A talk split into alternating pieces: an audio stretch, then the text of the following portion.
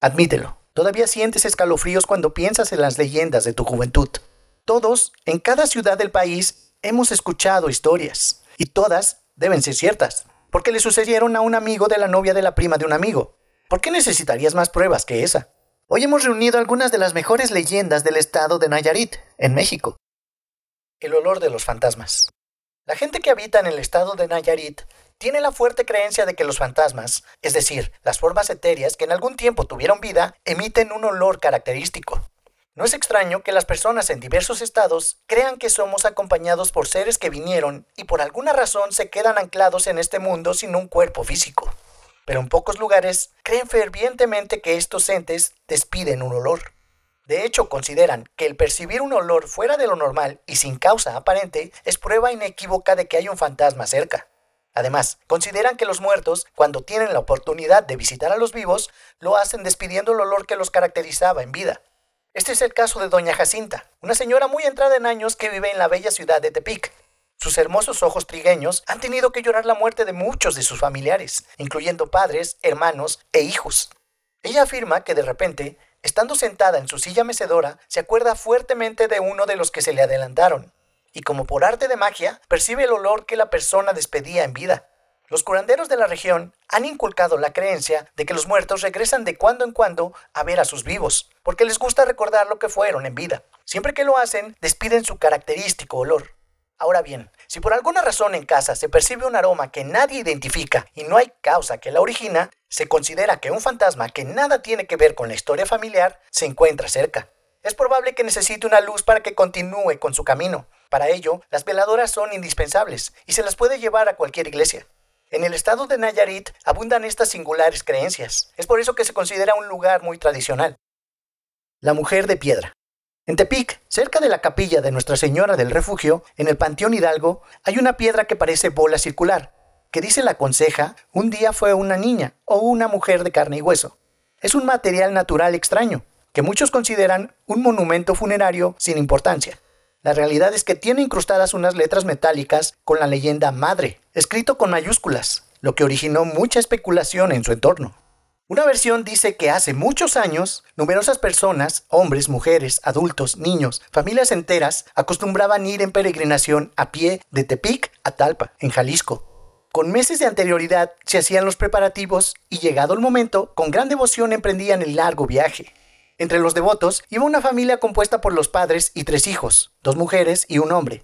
A estas personas se les unieron dos amigas de la familia, Conforme transcurrió la primera semana de duro caminar, la mamá se molestaba con facilidad por cualquier cosa, producto del cansancio acumulado, y empezó a renegar. No sé por qué vine a esta peregrinación. Mejor me hubiera quedado a descansar.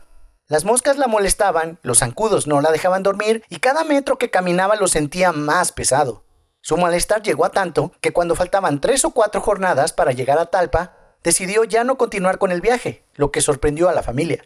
Se cuenta que lo grave no fue que hubiera decidido abandonar la promesa de visitar a la Virgen de Talpa, sino que perdió el control y empezó a blasfemar contra su familia y contra los demás peregrinos, a quienes ofendió con sus hirientes palabras. Todo parecía indicar que la mujer había perdido el juicio. Llegó a tal grado su desazón que en un instante de ira pasó a la rabia ofendiendo a la propia Virgen de Talpa. Para sorpresa de los que estaban con ella, comenzó a convertirse en una enorme piedra redonda, su familia, al no saber qué hacer, tomó la piedra y la llevaron a cuestas, creyendo que cuando ésta tocara el templo, el hechizo o lo que fuera se desharía.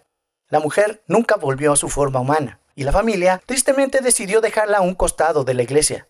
Un año después de lo sucedido, la familia regresó para grabar en la piedra que fuera el pilar de su hogar una inscripción. Desde entonces, la piedra circular ha permanecido a un lado del templo, como viva imagen de que es mejor controlar la ira que perder por completo el juicio. La Cruz de Zacate. Hace muchos años, en uno de los muchos cerros de Tepic, fue encontrada una misteriosa cruz de zacate. Esta fue descubierta por un joven llamado Carlos, quien se la pasaba arreando a sus mulas al aire libre. Todo comenzó cuando el joven se percató del extraño comportamiento de sus animales, ya que a mitad de camino se detenían y se asustaban.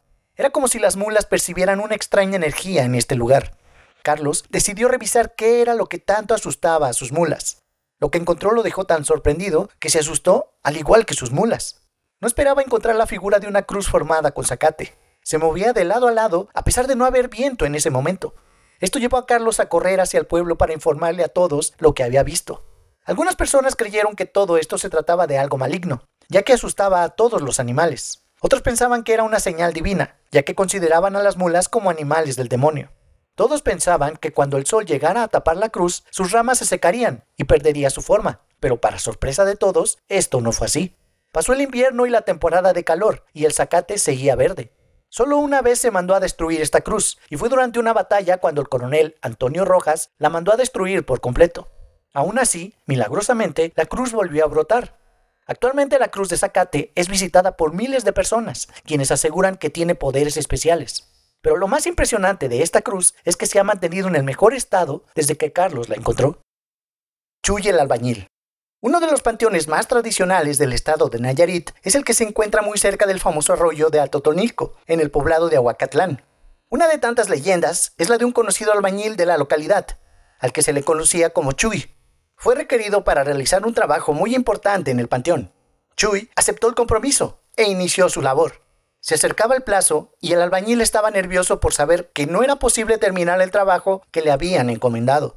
Solo faltaba un día, y al ir por un andador dicen que escuchó ruidos extraños. Volteó para ver si había alguna persona, pero al sentirse solo se le enchinó la piel y siguió escuchando un track, track, track. Las piernas ya no le respondían a Chuy. Quería correr, pero no podía. La voz no le salía y volteó hacia atrás cuando vio un esqueleto que lo seguía moviendo las mandíbulas, que sonaban al juntársele los dientes. A punto estaba del desmayo, cuando escuchó una voz que le decía, Compadécete de mis penas que me atormentan en el purgatorio. Tengo muchos años vagando. Pide a mi abuelo, padre de tu abuelo, que de los doce mil pesos en plata que están al pie de la alacena, a media vara de profundidad te dé cien, y con los demás me mandas a hacer tres misas yo te recompensaré con el alivio de tu susto. Si no cumples con mi encargo, no sanarás. De pronto pudo moverse para salir despavorido. Llegó a la puerta del cementerio y juró que no volvería a poner un pie en ese lugar. Después se dio cuenta de que en la tumba había dejado toda su herramienta. Sin más opción, al día siguiente volvió, haciéndose acompañar de un amigo. El albañil platicó a su compañero lo que le había ocurrido el día anterior, y los dos estuvieron trabajando. Chuy y su amigo pudieron terminar con el trabajo de la tumba mientras todo alrededor permanecía en absoluto silencio. Al cabo de unos días del incidente, el albañil comenzó a estar muy enfermo. Un temblor como de frío se apoderaba de él, y las piernas se le fueron paralizando al grado de que ya no pudo caminar. Lo que le había pedido el esqueleto que lo persiguió no lo dejaba estar tranquilo ni de noche ni de día. Habló con un pariente, le contó lo sucedido y en una silla de ruedas lo acompañó a sacar el entierro, pidiéndole el dinero para mandar decir las misas que el difunto necesitaba para poder salir del purgatorio. Chuy quería hacer el encargo antes de morir, porque realmente se sentía muy enfermo. Después de cumplir lo que le había indicado el esqueleto, Chuy comenzó a sentir alivio, hasta recuperarse totalmente. Aquel suceso que le ocurrió le dejó una huella profunda, y cada vez que tenía oportunidad lo contaba a sus amigos.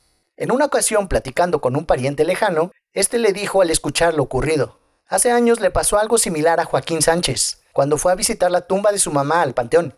Al escuchar que un esqueleto se acercaba a él, salió despavorido saltando por la pared del cementerio y como loco llegó a su casa. Platicó a su mujer lo que le había pasado y desde ese día comenzó a estar enfermo. Solo que a él no solamente se le paralizaron las piernas, sino que perdió el habla y al poco tiempo falleció. La historia del esqueleto del cementerio era tan conocida en Aguacatlán a principios del siglo pasado que se puede decir que era una de las leyendas más contadas. Eso es todo amigos.